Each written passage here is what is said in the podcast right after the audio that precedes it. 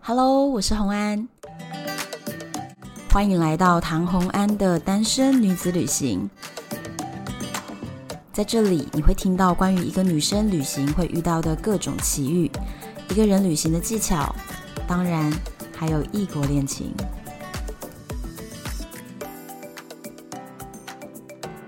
Hello，又回到我们旅行的单元。今天呢，我们还是要继续聊到帆船。大家还记得上一次 Dino 来到这边跟我一起天南地北的聊我们之前帆船旅行的种种。上次有聊到帆船旅行到底是一个什么样子，帆船跳岛需要待在船上多少的时间呢？还有介绍了一下帆船的内部一些你所不知道的空间，还有如何挑选船。包含如果你想要一个帆船旅行的预算，那今天我们就接下去继续往下聊喽。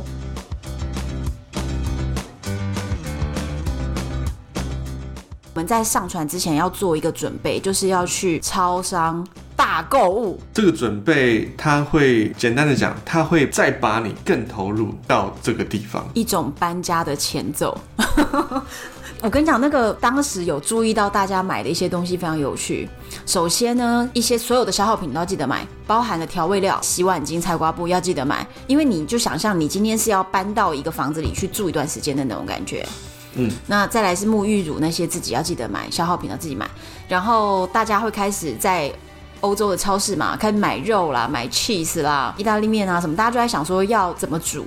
那再来是采购的人很厉害耶，他们还会在想说一船有多少人，那我们要吃多少东嗯西，然后要乘以多少倍。没有当过家庭主妇的做不到的。所以买 cheese，买 wine，然后买但我肉知道，我知道你比较不太喝酒， 怎样？你觉得酒应该要准备怎么样？但是我们买了超多的酒。你们很疯狂哎！哦，水是基本的，水一定是啊必须的，因为会有一个现象，就是大家如果第一次去租这种就是在海外的游艇跳岛，你会觉得有点浪费，就是你整一趟旅程结束之后，你会发现哇，怎么这么多东西都还没吃，还没喝掉，嗯，但其实是正常的，你不要觉得它是浪费，因为在海上你的补给一定要超过你的需求，这是对安全储备粮食。哇，这个真的是很有深度的一这是个，非常有深度，因为我们不能说会发生什么事情，对。但是你必须要确保这个可能性，你知道吗？对，我懂了，因为我们前面就一直在讲说帆船旅行的可变动性，还有有没一错些不确定性，所以也因为这样，我们食物真的不能准备刚刚好哎，其实对就是一定要多，一定要多因，为你怎么知道你会不会被困在什么地方没错。几天，你都现不在知我们道就。困在某个岛上嗯，两天嘛，因为海象不好，不能出去。我都不觉得我们被困了呀，因为你开心啊，因为一直在岛上玩，很高兴。但是我要说的就是，水呢是一个绝对会买超过你，你如果是租七天的话，我会准备十天份。哦，至少乘以一点五对倍，嗯，然后一个人在海上，你会比在陆地上更容易挥发，因为有太阳嘛，没有遮蔽的地方，饮水量也会变所多以。你的饮水量平均就是一天我们在陆地上可能两千 CC 就够了。嗯我会买一天三千 CC 的水，一天三千，然后还要再乘以十天。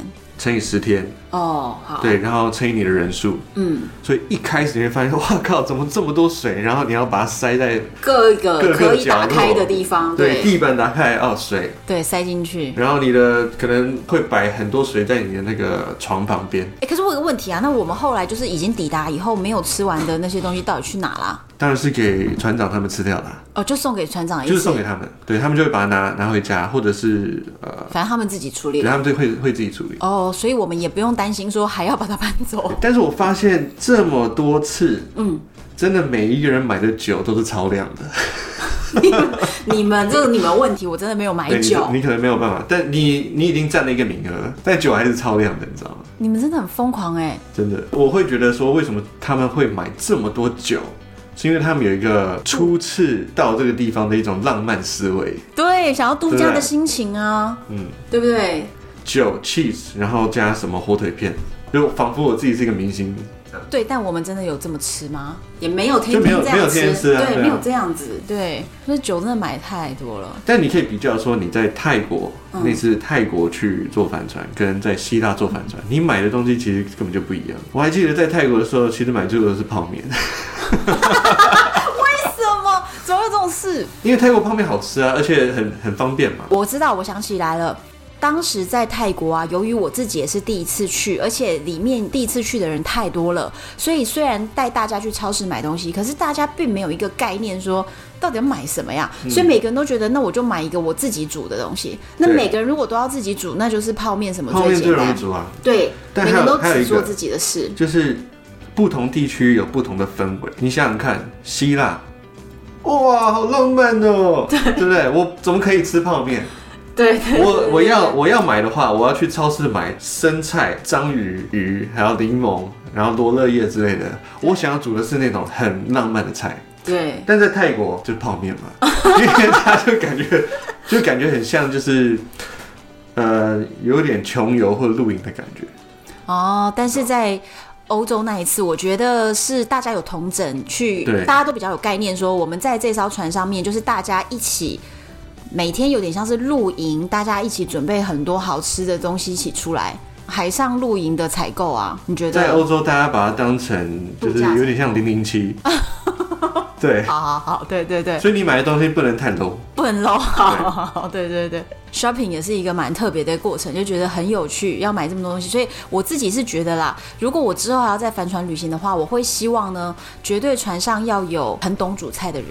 啊，对，煮菜这件事情非常重要。对呀、不然你买了谁煮？对，对以前我们会有一个很很天真的想法，嗯就是大家都煮一道，你别想了， 有一些人煮的你就不想吃啊，你就会发现说，其实厨房其实不大，而且大家没有办法这样轮流，反正对事情没就有是办法我也做不轮流好的。对大顶多就是分工合作，就是有人负责煮，有人负责切菜，有人负责洗碗，然后有人负责布置，对这样就 OK 了。对，所以真的需要有一个很会煮的人，一定要有哦。你不会煮的话，至少船长还会煮，船长会煮，船长会煮。可以教他煮，他如果觉得太难吃的话，他会跳出来的。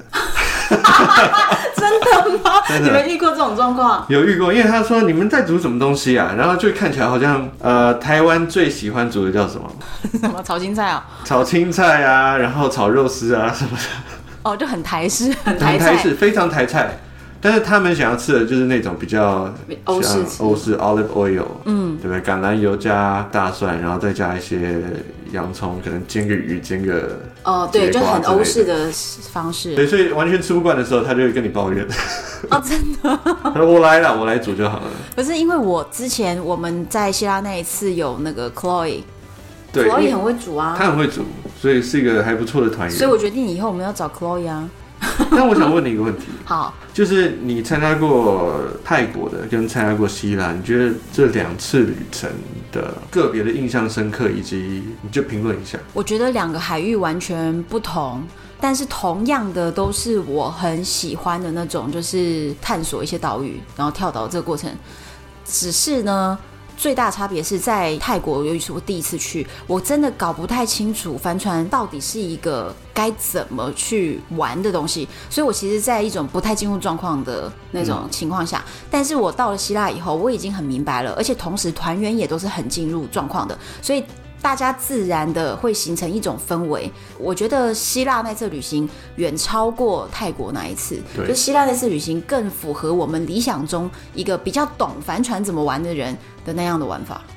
你说的没错，换句话说，我会觉得希腊更能够表现出大家幻想中的样子，对，是这样对的啊没错。因为大家对帆船其实是有一种期待它有一种浪漫感觉。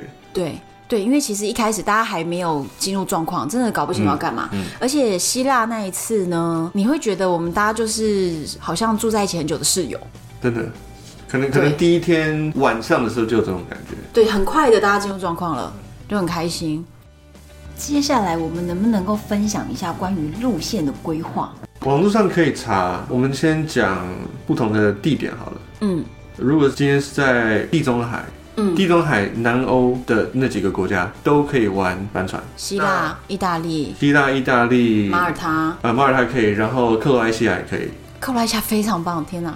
然那后那个西班牙是西班牙南部绝对没问题的，嗯，葡萄牙其实也有，葡萄牙南嗯部也在玩帆船。涵盖区域这么广，我们就直接讲希腊，希腊有五个海域，你要怎么挑，对不对？哦，很麻烦的， 你一个海域里面有上百个岛，那你要怎么挑？对啊，对不对？所以你如果去查的话，你会发现英文的资料非常多，嗯，多到不可思议。但中文的太少了，中文几乎是零。对，几乎是零。对，所以很庆幸，就是我们至少还写了一些东西给大家参考。但如果今天你是一个会英文的，我会强烈建议你用英文去查，嗯，每一个岛的状况。你打开 Google 地图，一个画面之内的所有岛，你只要考虑那些岛就好。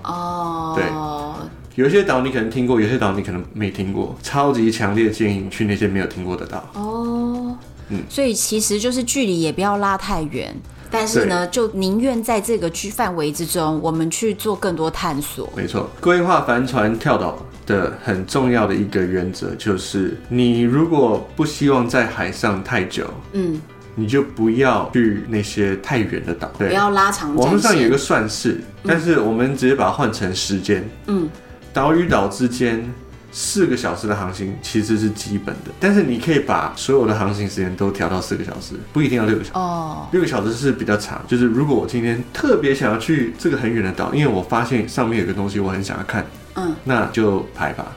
但是你就会知道说，你去六个小时，你可能回来也是六个小时。哦，其实我觉得这个就跟大家规划自驾的逻辑有点像，就对是说自驾旅行在中间还是要去评估一下，我们今天一天要开车开几个对小你时。受不受得了一直在车上这个时间？对，因为如果你自驾一天要开六小时，其实真的也是很累哦。嗯，所以其实一周的时间走不远。嗯，你如果要讲一天一个岛屿，我觉得还太紧凑了。对呀、这样太紧对了。，就是每一个人回馈的那个他回馈的意见，就是一天一个岛，真的太紧凑。嗯，所以我觉得五个岛到四个岛其实就够了。对，然后如果你还想要去很远的，像圣托里尼，其实非常远，坐渡轮就好了，对。渡轮很快的。可是当时呢，我们嗯在圣托里 尼，对， 然后因为其实那时候因为一个非常强烈的东风，导致我们的那个船确定后面那一段我们真的没有办法航行过对，没去有，办法。大家会晕死，所以我们就决定好没关系，那我们的航程就此结束，我们接下来我们就来跟一般的旅客一样，我们就是坐渡轮过去。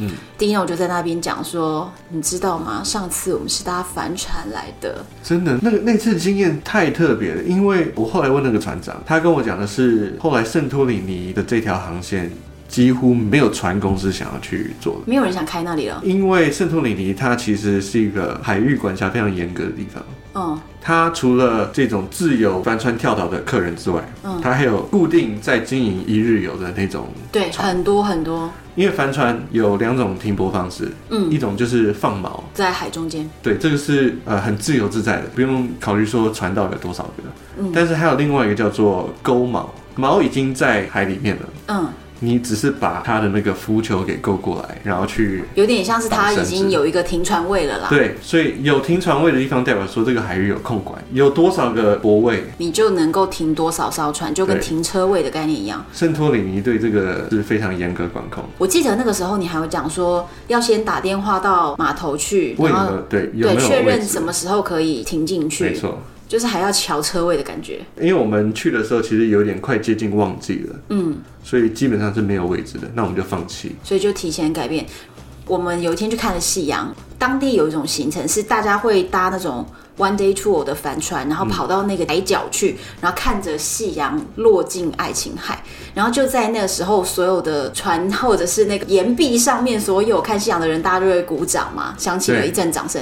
你就在那边说啊，之前呢、我们就是下面的一艘帆船，然后还说，你看，来那个夕阳一落下以后哦，底下三四十艘帆船，每一艘都超快的飙回来，因为他要把客人送回码头，对然后让大家可以赶快上岸去吃饭。那如果你太晚回到码头，你就得排队了，嗯，所以大家就赶着走。然后你就指着下面剩下有零星的两三艘还停在那里享受一个夕阳余晖的气氛的船，你就说那就是那种自由的帆船。我们上次就是这样，你可以看到爽，你再走。就是自由的感觉。对时间算什么？对，你就不用去对赶那个码头嘛。对，对帆船很重要的核心概念就是你没有要赶啊，你干嘛赶？对，我不受时间拘束。而且你不是在这个海，就在那个海，反正就在海上你。看到别人为了时间而拼命的时候，你呢就是坐在那，然后享受你的 cocktail。对，而且还有一个很大差别，我们那时候不是坐渡轮嘛，然后渡轮好大，然后那个船尾一整个很大面的那个那到底什么甲板整个放下来，然后里面就不管货车啦、人啦什么，啪，整个这样涌出来嗯，整个人潮，哇靠，很受像不了逃难潮哎、真的这超像逃难。然后你就说我们是坐帆船来的，对，我们是优雅的去做任何事情， 对， 就不用加入逃难潮啦。真的。我们讲旅程的话，因为你也去了嗯嘛，所以你应该会有很特别印象的岛。我当时就是我印象比较深的大概有四个点，一个呢是我们有一天直接在一个比较平静的海域，然后一个小海湾里面，大家就停下来，然后开始自由潜水，就玩水。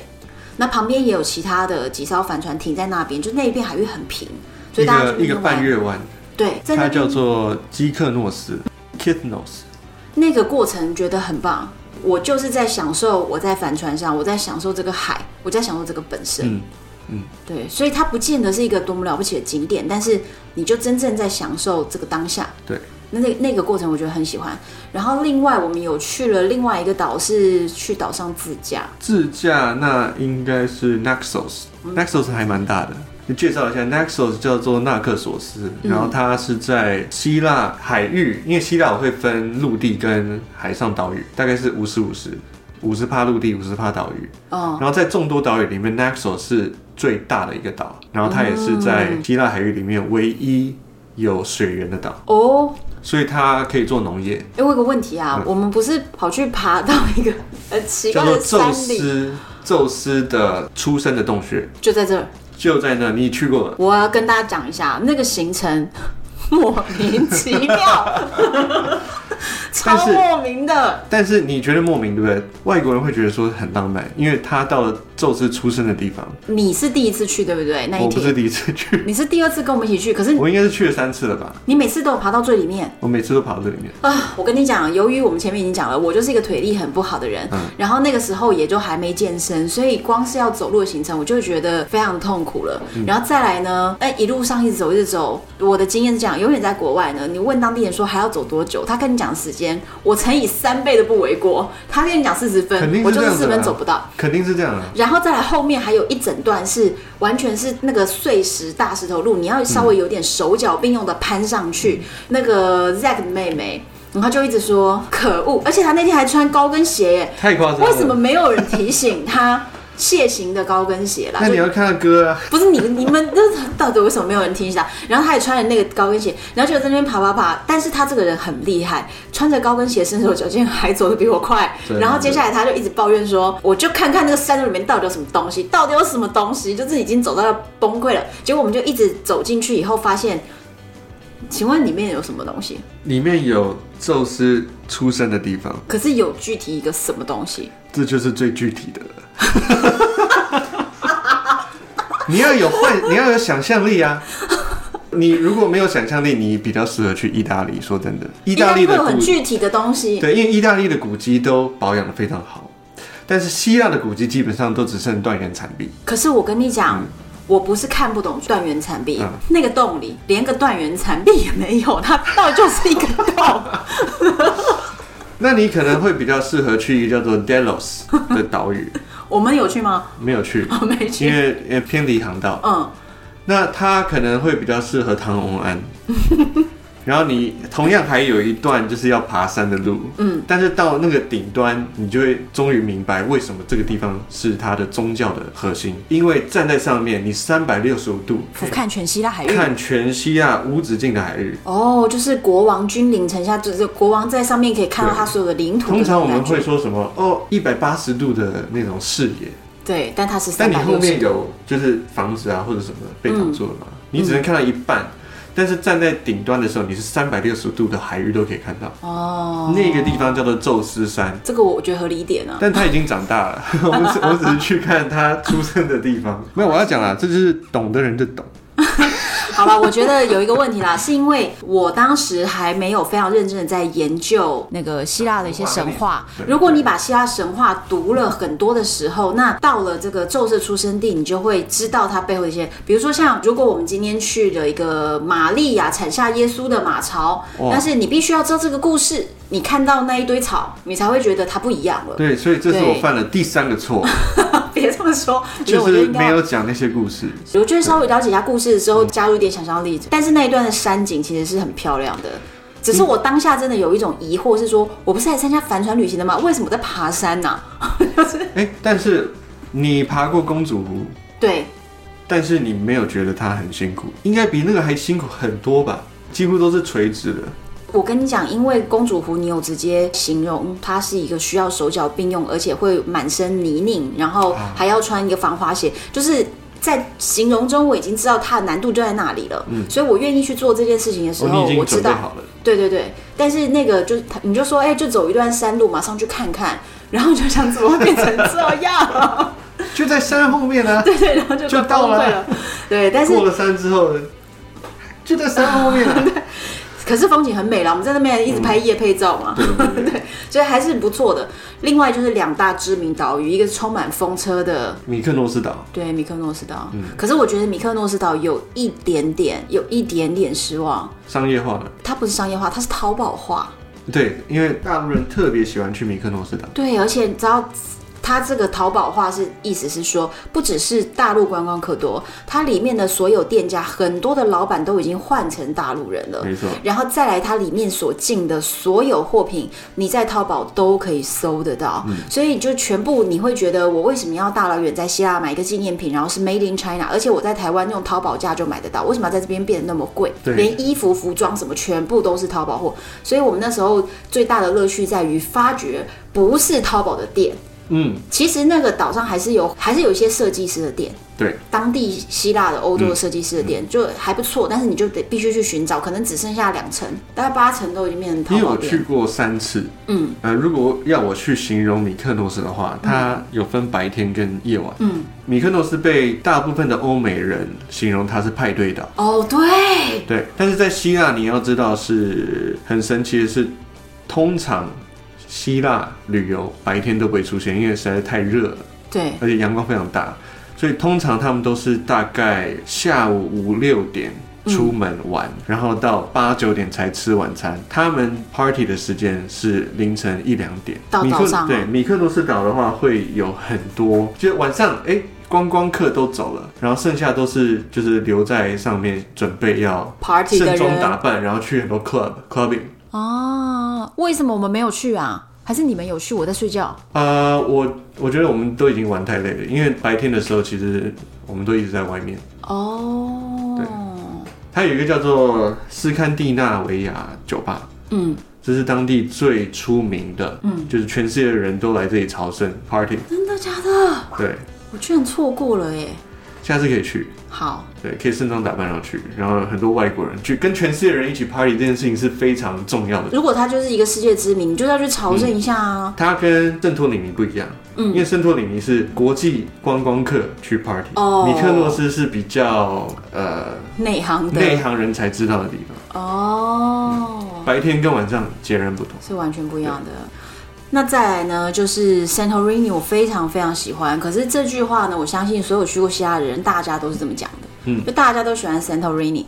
那 Santorini 它很漂亮的是，我们在上面住了两个镇，对一个是伊雅，另外一个是伊雅旁边那个。 ，Fira 吧哦 Fira，我觉得 Fira 气氛也非常棒，因为它刚好面向了一个海湾。嗯那伊雅在一个角，就对是它是角岛的角边。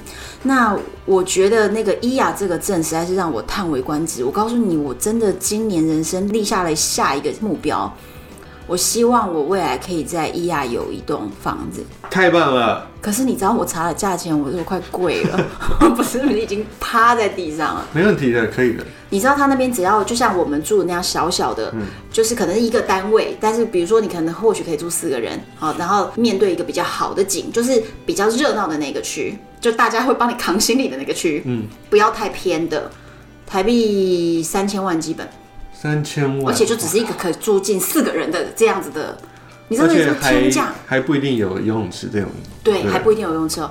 你知道我当时，因为大家不是都一直在说台北房价很贵吗？所以我就想说，台北房价都那么贵了，希腊是能贵到哪去？因为我觉得我们也是见识过台北的房价的人。结果当我查到了希腊房价的时候，我真的觉得也是开了眼界，太疯狂。而且如果你要找一个，比如说它是一房一厅，然后前面有一个小型的泳池，所谓小型泳池，大概就跟我们温泉池差不多大小那对，种。就是其实就是泡水池啦。对，一个泡水，让你可以泡在那个里面，然后看着希腊的海景。然后如果你的 view 刚好又可以看到一个蓝顶的教堂，嗯，那就是最 top 的，对不对？对，它那个的房子至少大概七八千万起跳。可是呢，我怎么算？我觉得投报率还是非常高的，因为它那个在旺季的时候，希腊的旺季至少少说有半年吧。嗯，好，这半年之间，每天晚上你可以买一千欧，差不多价格。你觉对，得这投报率好不好？三三万四万不错吧？基本，而且是一天哦，嗯，所以你觉得这个投报率够不够？肯定可以的。我觉得肯定可很以。好，可是问题就在这，这是个投报率非常非常好的一个单位。问题就在于，我就没有七八千万吧，真的，所以如果 我好想要哦，天哪！看来可以集资，对不对？可以集几个人，然后一起来试试看。可以哦，而且我觉得那边很特别一件事，就是我们到伊雅的时候啊，当时遇到一个状况是，我们叫了车把我们送到伊雅我们要住的旅馆，他就一直说我会把你们送到巴士站，我们就一直说我们要去那个旅馆，你不要把我们在巴士站放下来。他说我就是会放你们在巴士站，嗯，就到了巴士站，我们就一头雾水被放下来了。接下来呢，我们才理解到，由于伊雅这个地方它完全是一个山城，大家沿着山壁去建每一个洞穴对对旅馆，所以路都好小，你就想象九份的九份密没集错版更密集的九份，楼梯更小更窄，都是蓝白色的，嗯，每一个单位住的好近好近。那在这样的一个状况下呢，你客人在里面，我告诉你，那没有门牌号码，你什么都找不到。他们就在这整个伊雅的城镇里面做了一个互助的一种模式。巴士站旁边有一个旅客服务中心，这个旅客服务中心是这整个区域几百间 B&B 或 hotel 的统一 check in 的柜台。嗯。所以你只要在那边 check in，然后他就会通知搬行李的人，他们那边有个行业是搬行李的小鲜肉们，然后就会直接来帮你把你的不管是二十七寸大行李直接扛上肩头，然后就走那些小碎楼梯带你到你要的去那一间。如果他不是带你的话，你真的找不到。真的真的，我跟邓在那边迷路到我们两个就已经情绪崩溃，圣托里尼真的是没有门牌。没有啊，完全没有，很混乱。我们两个情绪崩溃到，我们打电话，然后刚好你们几个在忙，结果是 Zack 的妹妹接电话，然后她一接电话，我们说你到底在哪里？那我们要怎么走？她就说我出去外面接你们。你有看到那个蓝底的教堂了吗？我就说有，我们看到了。她说那我就在蓝底教堂旁边的什么？我们想它旁边没有那个东西啊。后来我们理解了，他妈的那边太多蓝顶教堂了，好不好？你根本没有办法。我跟你讲，那个密集度太高了，你真的完全没办法。后，然后他还说，那不然你就走回那个巴士站，我去巴士站再重新接你们，再走一次。我还很任性的说，我不要， 因为我就我就超不爽，我想说从巴士站走过来人挤人的，好不容易走了这么多楼梯走到这儿，你还要我走回去，我就说我不要。但是很神奇的，他也找到我了。嗯，对，一个迷路的过程。真的但是蛮后有趣的后来我在那边，你们都走了，我还继续待在那里，你知道，对，我待了几天。嗯我就非常非常喜欢伊雅这个地方，虽然它真的很观光化，可是它的店家有非常非常多都是希腊的一些设计师的一些品牌，对，所以它的整个店铺质感比较高。可是这就是这就是它神奇的地方，因嗯为伊尔它已经有名到不行了。以前啦，以前会说全世界三大去观夕阳的地方，圣托里尼的伊尔就是其中一个。对然后它的店其实都蛮有你说的设计感、对设计师的感嗯觉，不会说太多很相同类似的店。对，它还是对维持一个高品质的状态对耶。，虽然这么多观光客，嗯但它还是有它的独特魅力在。而且最神奇的是，由于所有人来到 Santorini 都觉得是来到了一个旅行的非常重要的一个神圣的目标嘛，嗯，你会在街上看到所有人。都穿出他最漂亮的洋装， 真的，全部，所以在街上每一个人打扮都是完美，马上可以拍照的那个状态，每一个人都很漂亮。再来是它的用餐好贵，你吃一盘意大利面，然后只配开水哦，然后也不点沙拉，什么都不配哦，然后台币八百起跳。差不多，真的差不多，我就每天在那边生活啊，我都快崩溃了。二十欧元哦，如果有含肉的话，大概就是三十到五十之间，对不对？对我那时候真的，我在那边待几天之后，我就觉得我待不下去了，嗯 真的超级贵哎！而且在那边几乎没有那种可以自己煮的地方，嗯，很难很难。然后房间又很满，所以一个人能够住到最便宜的房间，我在那边找到大概是台币七千一个晚上起跳，嗯，台币七千。所以你看看，这样相较之下，而且只是住一晚哦，相较之下，是不是觉得坐帆船的那种划算？ 所以除了我刚刚听到你讲，第一个叫做 Kitnos，对，然后 Naxos、Mykonos，你觉得还好？呃，我觉得很不错，但是它很不就错是很淘宝化。然后最后一个是 Santorini，对，没有其他的岛屿，我就是你说我的印象中，对，我印象因中。为有一个岛屿我觉得非常棒，我会一而再去。我知道你说的就是我们停在那边，然后对面的酒吧整个晚上大声播音乐播到凌晨三点的对那对个对地对方。然后你说那个地方是你很喜欢的，对，它叫 Ceros，西哦洛，serious 斯。 serious，我们还有在那里吃了一个晚餐嘛？对对对对对对对，那里很漂亮。对，因为它给我的印象就是非常凉快的一个地方。它的城市是全部都是由大理石建成的路，哦，所以对特别凉。，很少柏油路。对，我想起来了，因为那个岛 Ceros，它是整个岛屿系统叫做 Kikladis，嗯，就是基科拉迪斯，它是行政中心，就是 Mykonos 啊、Santorini 啊。有我然后们有去看了一下 Naxos 它的行政中心。对，那个行政中心其实我觉我是觉得蛮漂亮的。嗯，所以我们是不是那个时候大概就是去这几个点？我们好像就就去这几个点吧，这样我觉得蛮够的。我觉得一天一个岛真的不行，对，太而累且了。每一个岛其实你都可以待个大概两三天。对，我觉得中间有停留，然后我们的停留是上岸去玩，然后但是我们还是住在船嗯上，因为反正你船的钱已经付了嘛。对，那就算靠着岸的状态下，那个晚上睡觉还是会微微的晃嗯荡，有一种在摇篮里睡觉的感觉。 但我觉得还不错，整个回忆都是非常美好的。我觉得我们就差没有做到一件事情。什么？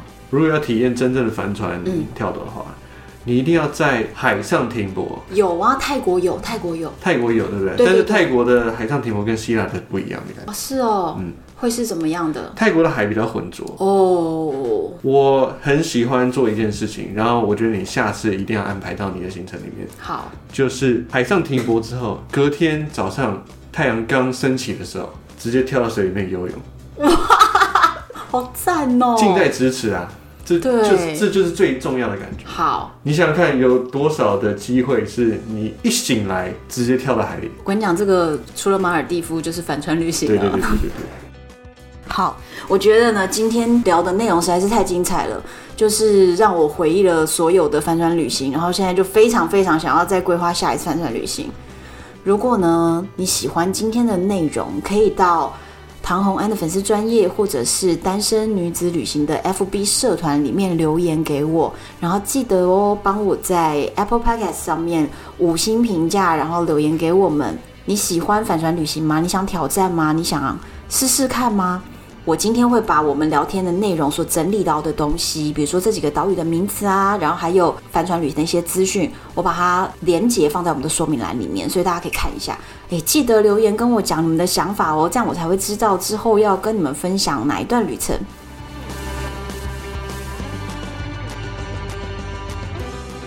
敬请期待下一集。我是红安，拜拜。